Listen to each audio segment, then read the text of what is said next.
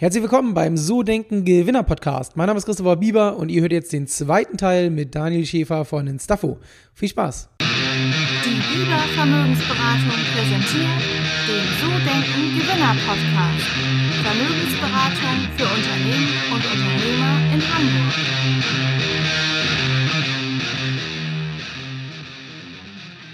Ähm, jetzt haben wir, ähm, man merkt schon, wenn man mit dir spricht, dass da eine große Leidenschaft ist, dass du sehr tief drin bist in den Prozessen. Ähm, woher, woher kommt so diese, die, oder beziehungsweise, was treibt dich an? Also, wo soll es hingehen? Ihr seid jetzt bei knapp über 50 Mitarbeitern. Ähm, ja. ähm, wenn ich es richtig gesehen habe, letztes Jahr 3,1 Millionen Umsatz. Ähm, wo ist so das Ziel bei euch? Also, wo sagst du, hey, dafür stehe ich jeden Tag auf, da will ich in fünf Jahren sein? Gibt es das bei dir? Ja, also äh, für uns ist das Ziel wirklich so, die, die Nummer eins Brand im Reverse Recruitment zu werden. Und für uns ist Reverse Recruitment tatsächlich nicht nur ähm, der Bereich der Stellenbesetzung. Da, da, da sind wir aktuell sehr stark drin und haben auch einen sehr starken Fokus drauf. Mhm. Aber die, die Vision ist es eigentlich, ähm, dem Kandidaten gerade in, in, diesem, in diesem bestehenden Arbeitnehmermarkt, von dem wir auch ausgehen, dass er, dass er über die Optionen, die ihm Social Media bieten etc., dass das immer größer wird, und auch mit Remote-Möglichkeiten, die es jetzt gibt. Also du bist ja gar nicht mehr darauf angewiesen, irgendwie jetzt in, in Hamburg zu arbeiten, sondern du könntest ja theoretisch, wenn es Remote-Optionen ähm, gibt, auch einen Job in München annehmen und trotzdem in Hamburg sitzen. Und da glauben wir eben, dass es da Möglichkeiten für die Kandidatenseite geben muss, die es der Kandidatenseite ermöglichen, eine Art ähm, automatisierten Karriereservice zu erhalten. Weil der Markt ist ja sehr groß und ähm, gerade für die passiv-latenten, die sowieso nicht aktiv auf Jobsuche sind, ist es super schwer zu erkennen, welche Optionen sie eigentlich da draußen haben. Und da wollen wir, da wollen wir ansetzen. Wir wollen im Prinzip dieser automatisierte Karriereberater für den Kandidaten werden, der ihm eben genau dann sagt, hey, der Markt ist gerade super gut für dich, es gibt gerade super coole Optionen, hast du schon mal in Erwägung ge, ähm, gebracht, dass du vielleicht in diesen, diesen Weg einschlagen kannst. Mhm. Dafür würden dir vielleicht nur noch äh, Skill X und Y fehlen. Und das sind die Maßnahmen, die du dafür äh, einleiten kannst, damit du dann nächstes Jahr diesen Job annehmen kannst und damit eben auch dein Gehalt um X erhöhst. Also die Vision ist es wirklich, ähm, ein Karriereoptimierungstool für den Kandidaten zu bieten, dass es ihm ermöglicht, wirklich volle Transparenz auf den Markt zu bekommen. Okay, das ist ja von Instafo so das Unternehmensziel, mehr oder weniger. Aber ja, ja. wir reden ja auch in dem Podcast immer über die Gründer sozusagen. Ja, ja. Und da wäre nochmal super interessant zu wissen, was ist dein Ziel? Also was willst du sozusagen mit dem Unternehmen noch schaffen? Oder gibt es so ein persönliches Ziel? Es gibt ja, ich habe schon Gäste gehabt, die haben gesagt, ich will ein Unicorn oder ähm, weiß ich nicht, ich will mit 40 durch sein oder keine Ahnung was. Mhm. Also ähm, was ist so dein persönliches ähm, Why? Also warum stehst du auf? Warum was, was treibt dich so an sozusagen? Du machst es jetzt ja auch schon sechs Jahre, ist ja jetzt nicht erst seit gestern. Ähm, Umsatz läuft, Mitarbeiter wachsen, Geld verdient man wahrscheinlich auch. Also ist ja wahrscheinlich nicht so, dass du morgens überlegst, ähm, ich mache das jetzt für zwei Mark mehr oder weniger. Also was ist es sozusagen? Wo, wo soll es hingehen? Warum, warum okay, man so also also der, der Gap vom persönlichen Why zum, zum, zum Business Why, der ist, der ist doch nochmal ein größerer. Also dieses, ähm, ich weiß nicht, also dieses ist ja auch immer so diese Frage Zweck der Existenz, warum, warum, warum mhm. stehst du da morgens auf? Und für mich ist tatsächlich so dieses Thema so, äh, oder was, was mich antreibt insgesamt, ist jetzt nicht unbedingt nur dieser HR-Tech-Bereich, sondern mich, mich treibt es an, Produkte zu erschaffen oder eben auch ähm, Stories zu erzählen, die die Leute inspirieren und unterhalten. Also es, ich, ich, ich lebe dafür, Themen äh, nach vorne zu treiben, die die, die dieses Funkeln bei Leuten auslösen. Sei es jetzt HR-Tech, ja, wo Leute sagen, das ist doch genau das Richtige und das ist das, auf was der Markt gewartet hat. Oder eben auch andere Bereiche. Also ich, ich würde mich jetzt nicht eingrenzen oder nur auf den HR-Tech einschießen, sondern bei mir geht's mehr darum, ähm, Neues zu erschaffen, das Leute begeistert. Und ähm, das ist das, was mich wirklich, wirklich antreibt und äh, von dem ich sage, wenn das für mich gewährleistet ist, dann ist eigentlich der Bereich egal.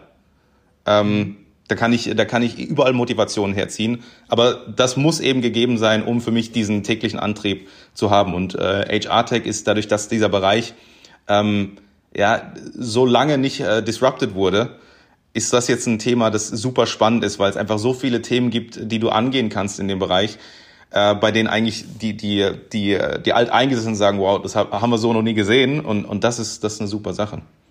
Und persönlich hast du da auch, also habe ich verstanden, so aufbauen, entwickeln. Ja. Ähm, und gibt's denn auch so ein, so ein Ziel, wo du sagst, so da will ich sein in, in x Jahren?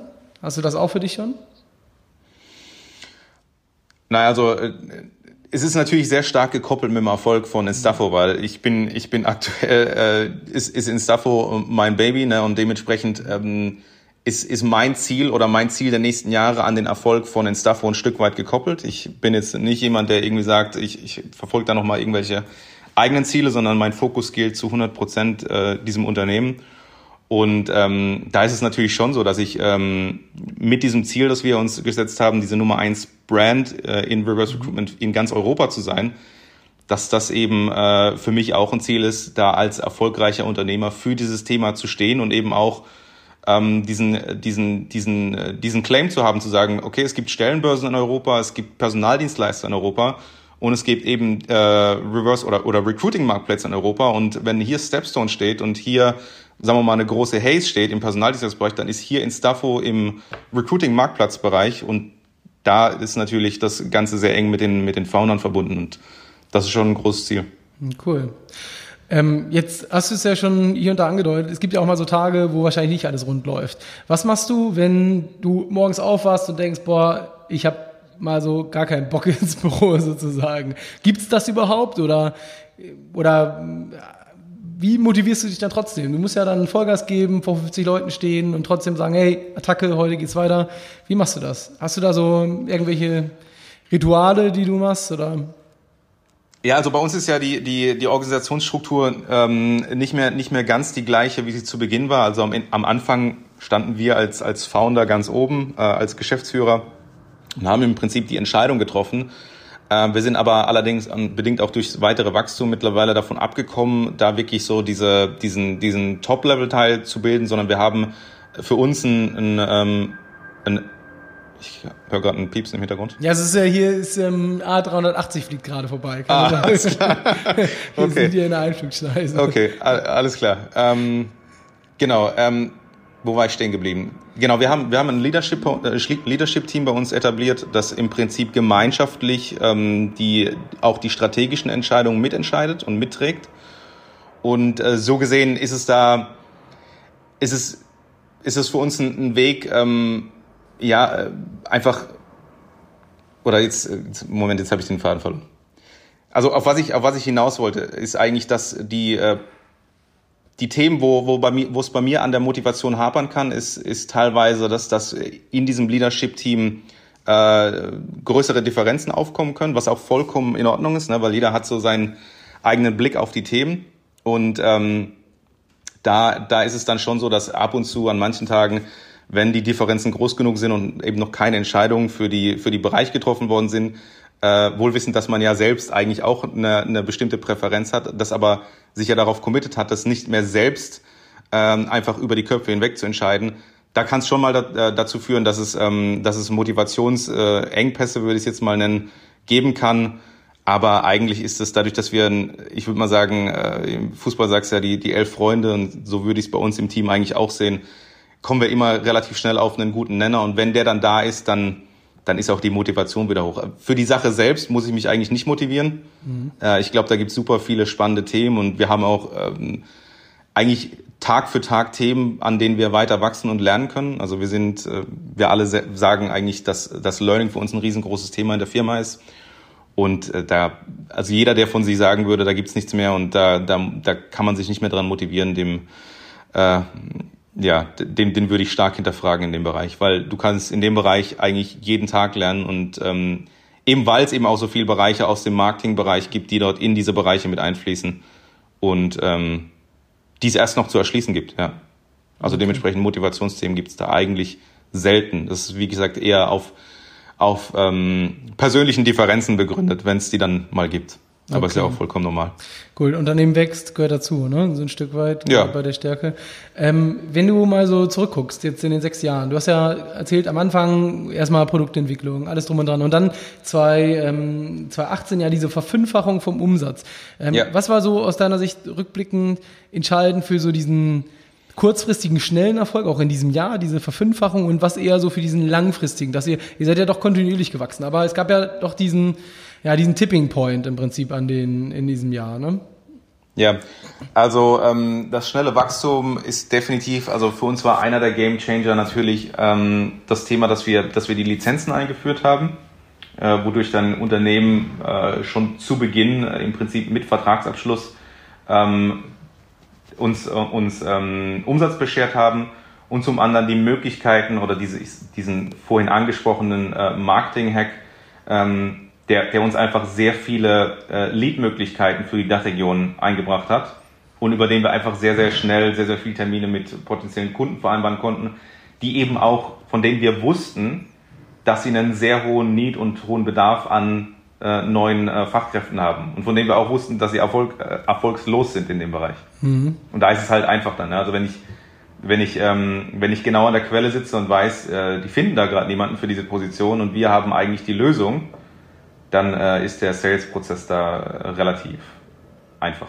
Okay, und so langfristig Wachstum, was würdest du da sagen? Was war da so ein Langfristiges Wachstum ähm, sehen wir tatsächlich auf Kandidatenseite. Also für uns ist so die große Herausforderung jetzt ähm, mit diesen äh, B2B-Lizenzverkäufen äh, natürlich auch die äh, Placements in der in entsprechendem Maße zu gewährleisten. Und das geht für uns nur dann, wenn wir ähm, auf Kandidatenseite den, den Product Value so stark definiert haben und so stark bieten können, dass wir da ein nachhaltiges Wachstum generieren. Also nicht, nicht reagierend auf äh, Anfragen, die von Kunden kommen, sondern eben proaktiv dem Kandidaten die richtigen Stellen zuweisen. Und das ist, das ist ein Thema, an dem arbeiten wir konkret aktuell. Deswegen ist für uns die Strategie auch die, dass wir jetzt sagen, dass wir auf sogenannte Mikromarktplätze umschwenken, also weg von der Peripherie oder der Gesamtdachregion hin zu den Metropolregionen in Deutschland.